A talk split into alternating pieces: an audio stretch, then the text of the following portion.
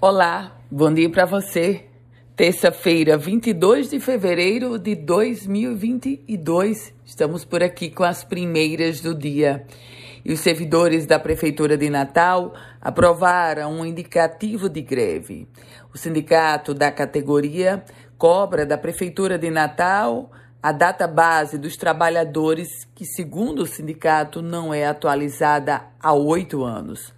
Por falar em conflito entre servidores, os policiais civis do Rio Grande do Norte decidiram que não vão fazer serviços extras durante o período do carnaval. A categoria está descontente com o governo do estado, que até o momento não encontrou uma forma de substituir o adicional por tempo de serviço por outro benefício, o ADTS, que foi extinto representa quase 35% do salário desses profissionais.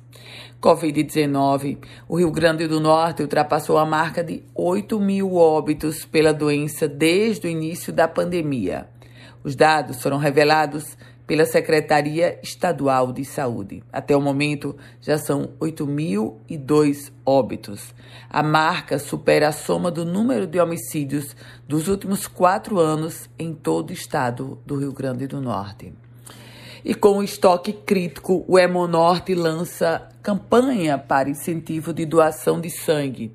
O estoque crítico para o período de carnaval, o Hemonorte lança uma campanha de doação de sangue para tentar aumentar o estoque nesse período. De acordo com o centro, o estoque de bolsa de sangue está crítico. A ideia da campanha neste carnaval Doe Alegria, Doe Sangue é mostrar a importância das pessoas doarem sangue antes do período carnavalesco. E por conta de uma decisão do Supremo Tribunal Federal, desde o ano passado, o Rio Grande do Norte deixou de cobrar o imposto sobre produtos que são vendidos pela internet e originários de outros estados. Esse imposto pode voltar a ser cobrado após uma lei federal publicada, agora nos últimos dias, que regulamenta. Apesar disso, o Rio Grande do Norte já garantiu que só vai voltar a cobrar esse CMS dos produtos interestaduais em abril, que informou foi a Secretaria Estadual de Tributação. Por falar em valores, em economia, 90,7% das famílias de Natal estão endividadas. Dados divulgados pela Confederação Nacional do Comércio apontam que o percentual de famílias natalenses endividadas voltou a subir em fevereiro. De acordo com o levantamento, 90,7% das famílias da capital possuem algum tipo de dívida. A alta foi de 1,1 ponto percentual sobre o, o número, a estatística de janeiro.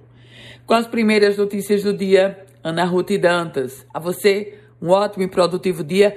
Quer receber um boletim semelhante a esse diariamente? Você manda mensagem para o 9 8716 8787. Se quiser compartilhar esse boletim, fique à vontade.